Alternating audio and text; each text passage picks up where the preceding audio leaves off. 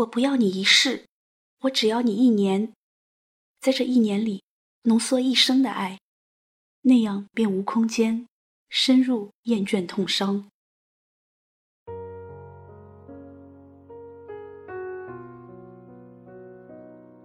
最近我常常想起从前，我的初中和高中在同一条马路上，在两所学校的中间有个不大的书店。整个中学时代，我常常在吃过午饭后，和几个要好的同学到那个书店去转悠，站着看会儿闲书。我清楚的记得，在靠近收银台的书架上，醒目的摆放着一本本粉粉嫩嫩的言情小说，小说封面上印着作者的名字。席娟、于晴、沈亚、岑凯伦、林燕妮。咱们今天故事的主角就是林燕妮。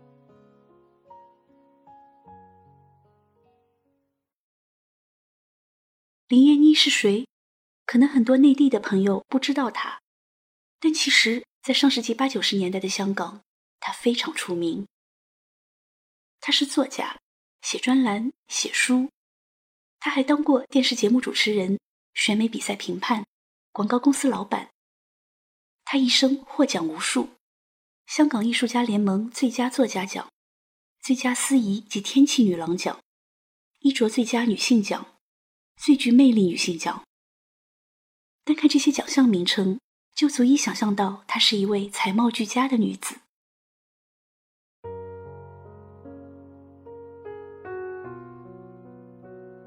我见过林燕妮小时候的一张照片，三四岁的模样，打扮的齐齐整整，大大的眼睛洋溢着灵慧之气。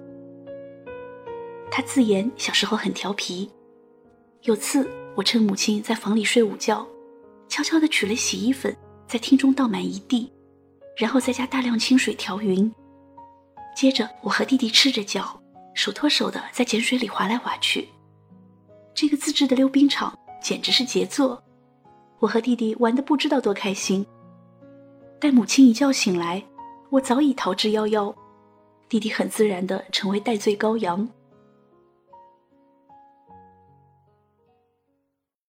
我四岁生日那天，舅舅送来一个生日饼，十分美丽。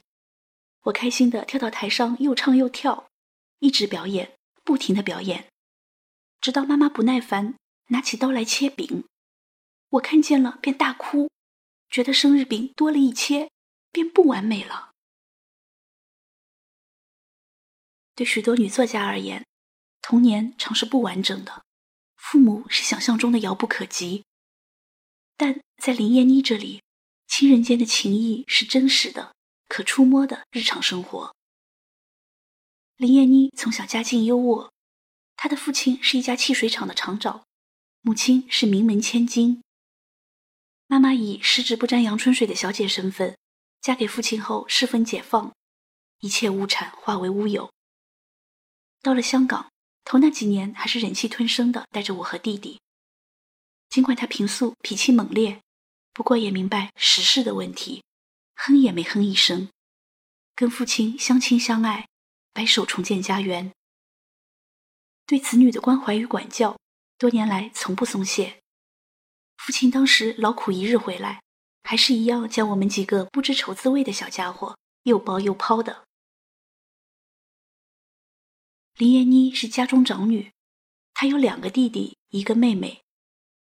我和弟弟妹妹的感情很好，这种好是各自独立的好，而不是日夜关怀。我们各自有不同的生活圈子，不同的朋友，不同的作风，从来不互相干预。林燕妮的妹妹长得很漂亮，林燕妮说比她还漂亮。可就是这样一个漂亮的女孩子，很年轻时就得了绝症。看着妹妹一天天的消瘦，又看着从前追她的男孩子们一个个的离去，做姐姐的感触很多。这可能是林燕妮第一次切身的感触到命运和死亡。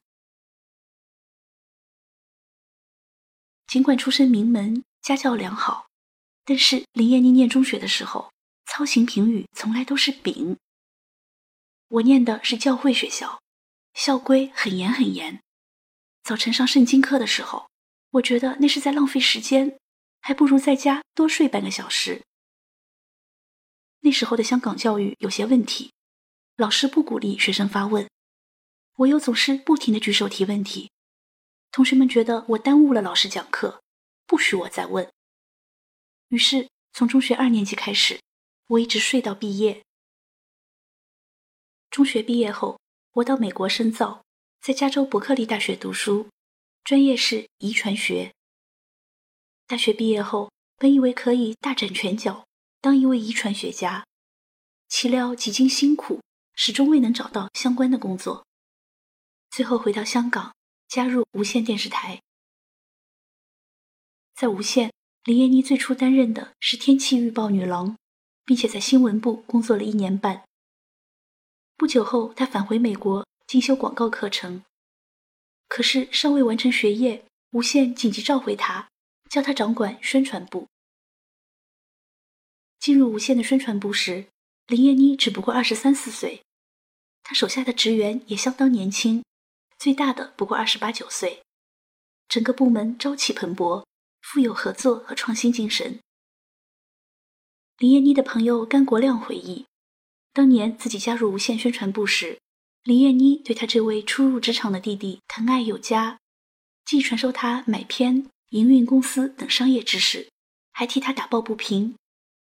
有回，甘国亮被美术部的同事当众批评衣着不搭配，林燕妮见状立即替他出头，一句话震慑全场：不用管他人的看法，着衫最紧要的是有自己风格。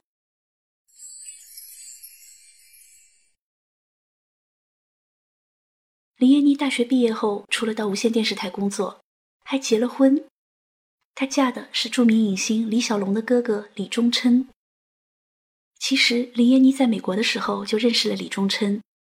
那时，李宗琛是明尼苏达大学天体物理学的高材生，还是全美大学花剑剑击冠军，非常有魅力。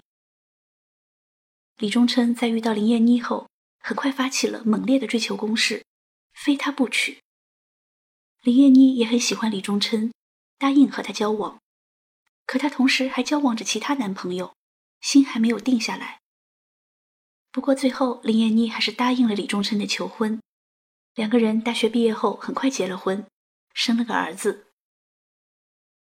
然而，这段婚姻没有维持多久，就和平分手了。我的婚姻一开始就有问题，也许当时我太年轻了，只有二十一岁。结婚后才发觉彼此性格不合，在一起生活有很多矛盾。我的前夫不喜欢我和朋友接触，于是除了上班回娘家，生活变得很自闭，孤单感很重。虽然婚姻生活不愉快，但是林燕妮对儿子的挚爱是发自内心的。我一生中最没有力气的时候，是对着我的婴儿的时候。那时不会想别的，只希望他壮健无病，长大后成为快乐的孩子。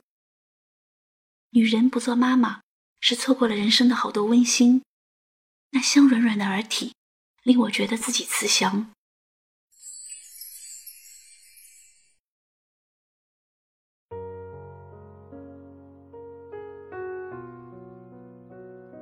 从中学时代起，林燕妮就喜欢清代词人纳兰性德。少年时心多恨多难以自解之际，便对纳兰的心字已成灰大起共鸣。林燕妮也爱读《红楼梦》，每看《红楼梦》都有些感慨，人物实在写得好，很立体，读者可以绕着这个人物，从三百六十个角度去看，都可以看见不同的东西。此外，林燕妮还极度推崇《史记》，看罢《史记》，你会发现。正直的人多数没好下场。不过，尽管如此，非但没有改变我做人的原则，反令我更讨厌艰险、罪恶。回港工作几年后，林燕妮在香港大学获得中国文学硕士学位，后来又继续攻读中国古典文学博士课程。一九七二年，林燕妮在工作中结识了《明报》的专栏作家简而清。有次简而清外出旅行，请林燕妮代写专栏，结果林燕妮的文章惊动了金庸，于是金庸在《明报》上另辟了个专栏给林燕妮写，这个专栏名叫《懒洋洋的下午》。在《懒洋洋的下午》，林燕妮不谈政治，不谈社会，只谈爱情，谈生活，谈人生哲理。她的文字真情流露，清新自然，令人耳目一新。林燕妮就这样闯进了文坛。后来，她将专栏文章集结成册，先后出版《懒洋洋的下午》《粉红色的枕头》《小屋集》等散文集。有回，金庸在和倪匡闲聊时说，林燕妮是现代最好的女散文家。倪匡接话说，应该去掉一个“女”字。除了写散文，林燕妮也开始写小说。他陆续出版了《缘》《萌》《青春之葬》等多部小说。东西文化的糅合以及广泛的旅游，使林燕妮有个视野开阔的世界观。她的作品影响了一大批年轻人。从一九九零年开始，博弈出版公司每年由读者投票评选出博弈十大好书，林燕妮的书连续多年被列入好书之冠。林燕妮还有个著名的习惯，在写作前，她会先在稿纸上喷洒香奈儿五号。其实我在生活中很少用香水，但是因为写作大都在深夜进行，温馨的香水会给我营造一个很好的氛围。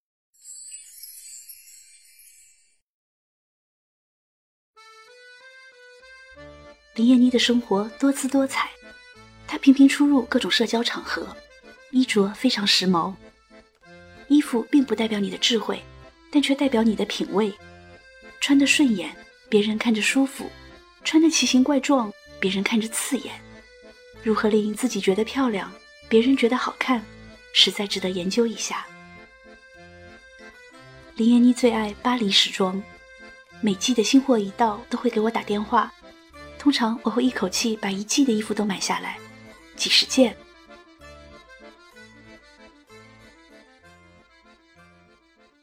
有人说林燕妮是个很难养得起的女人，太贵。林燕妮却说：“我喜欢工作，喜欢赚钱，也喜欢花钱，能够自给自足，自己养自己，有什么贵呢？”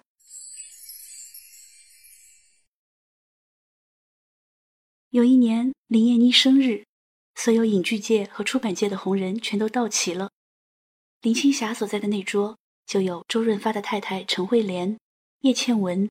施南生、张培威等人，大家等了好久好久，所有的寒暄话都说完了，笑话也说尽了，可女主角就是不现身。最后，林燕妮终于闪亮登场，林青霞惊得张大了嘴巴。只见我们的寿星身穿一件粉红过膝、长到小腿的貂皮大衣，下巴微微扬起，脸上挂着高贵的笑容，那排场。仿佛皇后出巡，在场的人全都成了她的子民。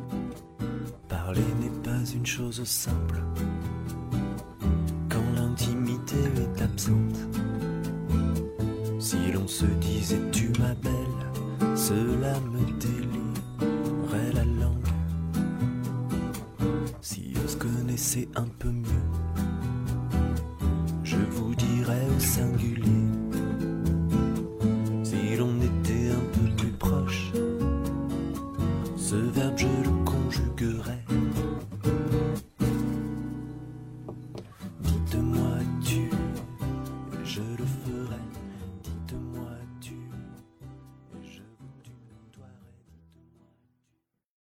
个美丽、性感、风情万种的尤物，自然裙下之臣众多。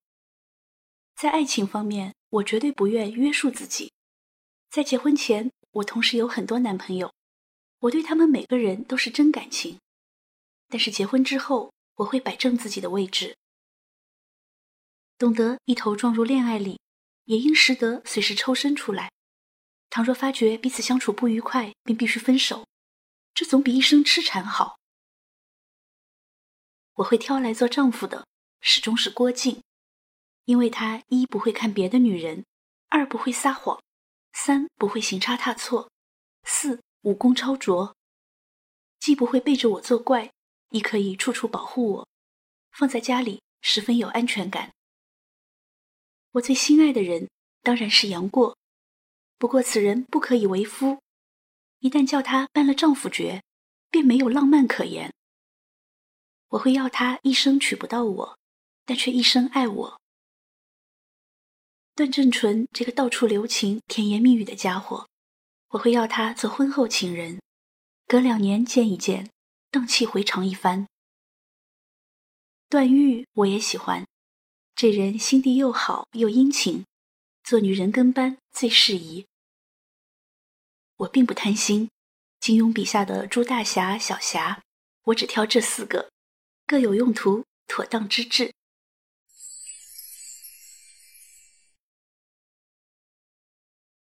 在林燕妮丰富的爱情经历里，最为人津津乐道的，当然是和香港才子黄沾的那段。黄沾一直仰慕林燕妮，可林小姐却对这位色眯眯的、爱讲黄段子的大才子并无好感，甚至不愿和他同桌吃饭。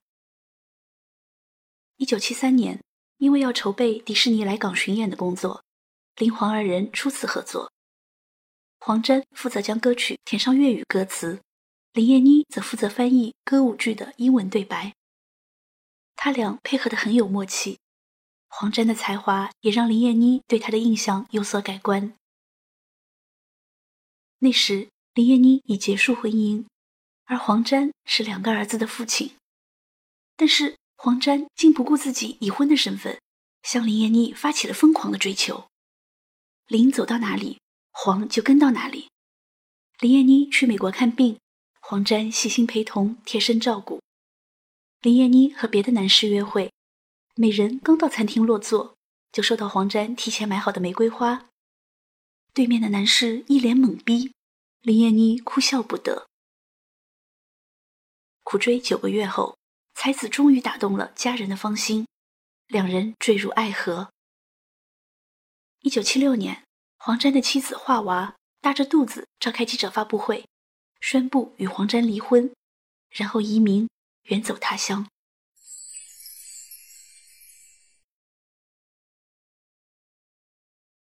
林黄二人的柔情蜜意，世人有目共睹。林燕妮在自己书的序里写：“以后的一切都献给他。”黄沾则称林燕妮是他分分钟都想照顾的爱人。两人同游巴黎，林燕妮先到，催黄沾快来：“你肯让我这样等吗？”当然不肯。黄沾欣然领命，第一时间飞去巴黎。黄沾爱书。最恨别人把书折页或者弄上污渍，但两个人怄气的时候，林燕妮趁黄沾在洗澡，拿了几本他的书，直接扔进浴缸。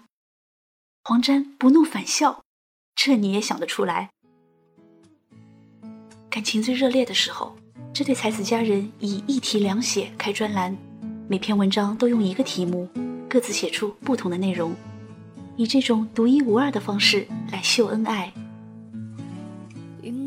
揸火箭带你到天空去，在太空中两人住，活到一千岁都一般心醉，有你在身边多乐趣，共你双双对口得凄口得意，地浪天崩当航线，就算翻风雨。只需睇到你，似见阳光千万里。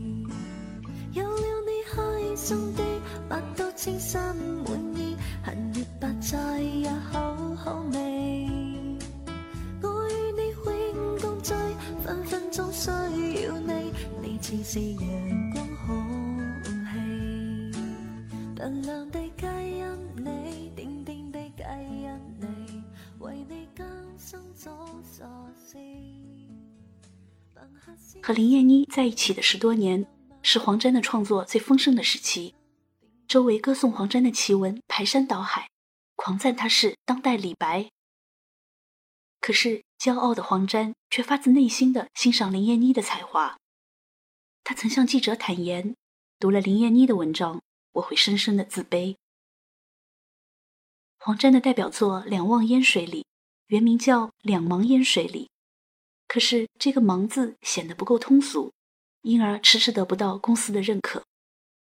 后来，林燕妮建议他把“芒”字改成“旺”字，结果这首歌一举获得1982年十大劲歌金曲的填词奖。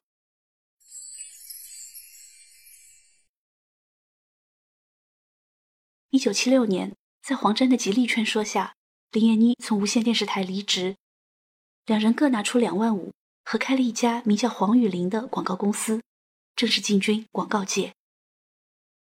彼时恰是香港广告业发展的黄金时代，林黄二人的才情在广告业盛放。他俩创作了不少家喻户晓的广告歌和广告语，其中最知名的一句是“人头马一开，好事自然来”。短短十个字。不仅帮助人头马成功打入香港市场，还让白兰地成为当时婚宴的必备酒水。几年后，黄雨林广告公司从最初只有四个人的小公司，一跃成为每年营业额一亿两千万的香港第七大广告公司。不过，到了一九八八年，林燕妮退出广告业，专心从事写作。在我做公司的十一年里，我每天只能睡四个小时。我又同时兼顾写作，我不能没有写作，但是很累。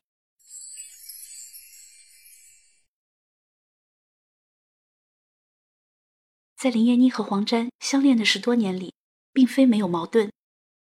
林燕妮品味优雅，而黄沾不修边幅。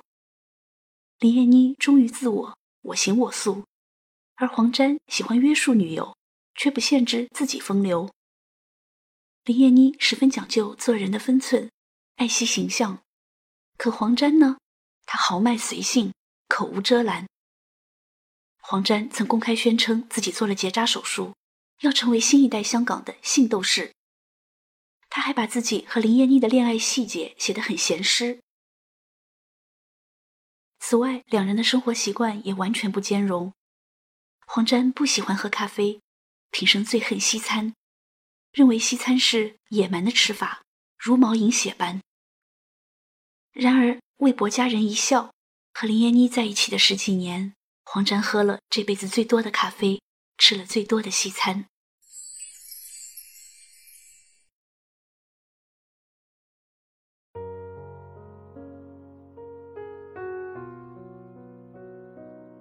八十年代后期，林黄二人的爱情分分合合，渐渐走向尾声。一九八八年的除夕，一群人在金庸家里吃饭，酒至酣处，黄沾请金庸为自己作证，当众跪地向林燕妮求婚。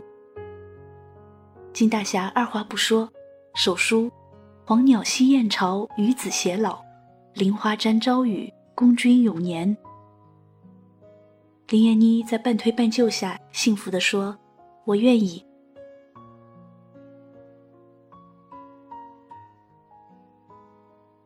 那时，人人都以为看到了他们的天长地久。可是，到了一九九零年十月，两人竟宣布分手。黄沾火速搬离两人的爱巢，带走了自己的全部私人用品。不久后，黄沾后悔了，他疯癫地闯入林家，甚至惊动了警察。一个月后，黄沾又在颁发金针奖的舞台上发表爱的宣言。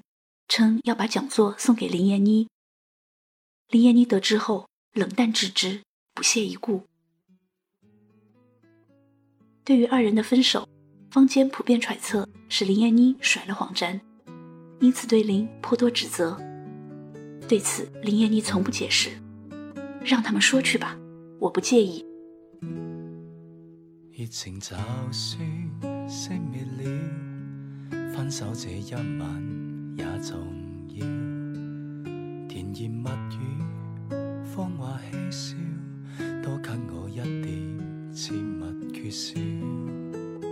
太尽了，也不紧要，问我至凄冷的心笑。繁华闹市，灯光普照，然而共你已再没破晓。红眼睛幽幽地。看着这孤城，如同苦笑挤出的高兴，全是为我花光狠劲，浮后话盛世做分手报警，传说中痴生的眼泪会倾城，霓虹熄了世界自冷清，烟花会谢，笙歌会停，显得这故事尾声更动听。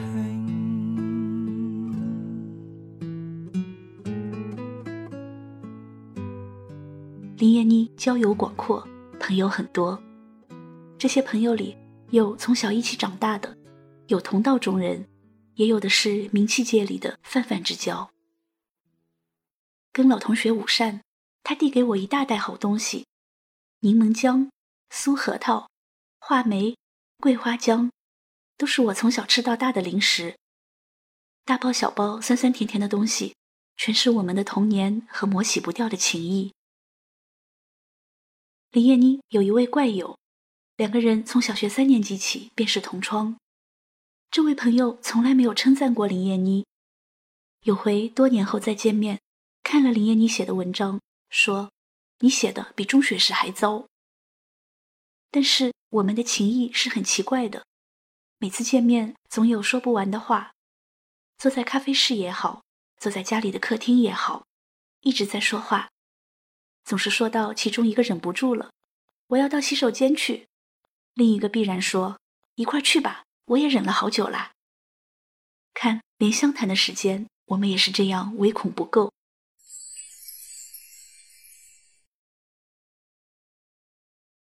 在朋友眼里，林燕妮很女人。假如要她囫囵吞枣似的吃完一顿快餐，她往往是宁可不吃的，因为不论吃什么。他都一定需要慢条斯理的一口一口的吃下去。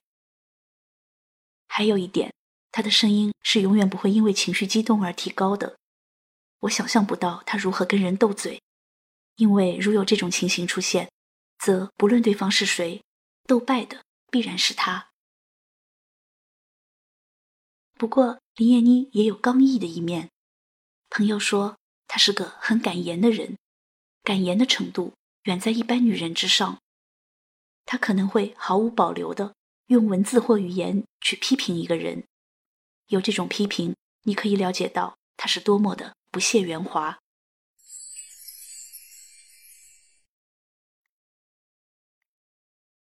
和林燕妮谈话很有趣，她的思维是跳跃式的，从英式芭蕾舞到英国文化，再到内地方言，甚至宇宙黑洞，她都饶有兴趣。林燕妮喜欢运动，她拥有美国国家运动医药学会的文凭。她长期健美，出过一本《林燕妮开心健美谈》。尽管林燕妮有着令人炫目的多面性格、多面才干，但是她的工作态度非常严肃认真、精益求精。多年来，无论日常事务怎样繁忙，她都坚持为《明报》写专栏。有回在旅途的宾馆里，在和人交谈的过程中，林燕妮还忙里偷闲，用了三十分钟就写成一篇文章，马上传真给报社。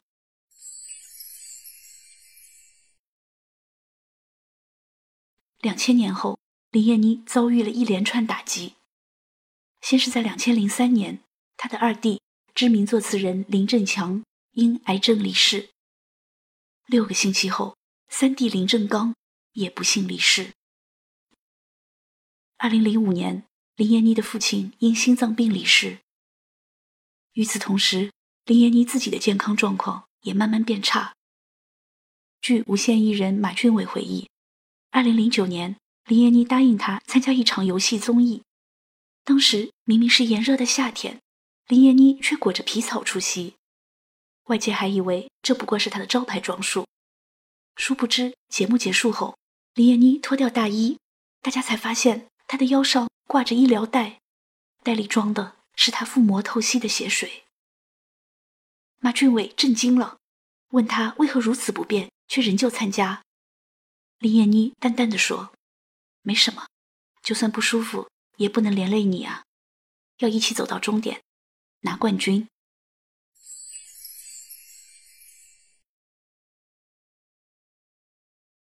二零一四年，林燕妮的母亲离世。两年后，林燕妮也患上肺癌，要接受化疗，但因为身体承受不了而停止化疗，改成电疗。面对恶疾，林燕妮总是默默承受，每次入院只透露给身边几个至亲好友，病重时也自己去医院，不叫人帮手。晚年的时候，林燕妮很少和外界联系。她把自己关在静寂的房间，用一支笔熬过了最后的岁月。或许，当生命的倒计时开始，越是曾经的入世者，此刻越是出世。又或许，他还是一如既往的追求完美，不愿让人看见他的病容，一如儿时不愿妈妈切开那个美丽的生日饼。明报专栏《积极燕子楼》是他与世界交流的最后一扇窗。从暑热天气聊到各地旅行，慵懒闲适的语调娓娓道来，横看竖看也不像在病中。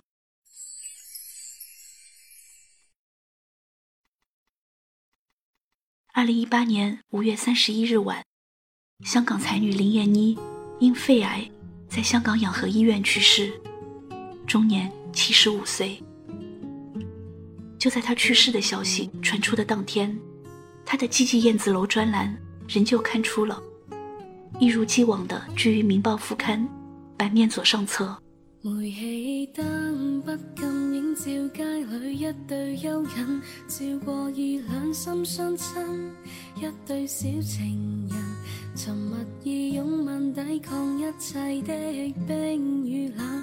晚意这北风轻轻的飘起长长裙，多温馨。心里风中那笑声，淌泪。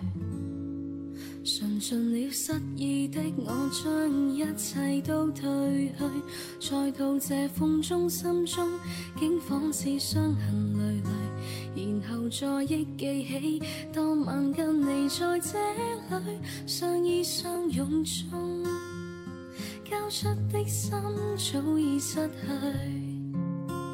失去已破碎，不可以再追。So low, don't worry, don't worry, baby。今天，今天星闪闪，剩下我北风中漆黑中带着泪，念当天，当天跟他一起的每天。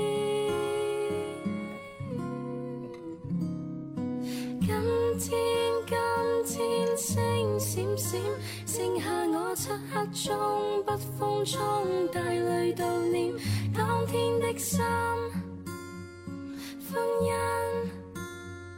再也再也再也不见，一切已失去，不可以再追。尽了失意的我将一切都褪去，再到这风中，心中竟仿似。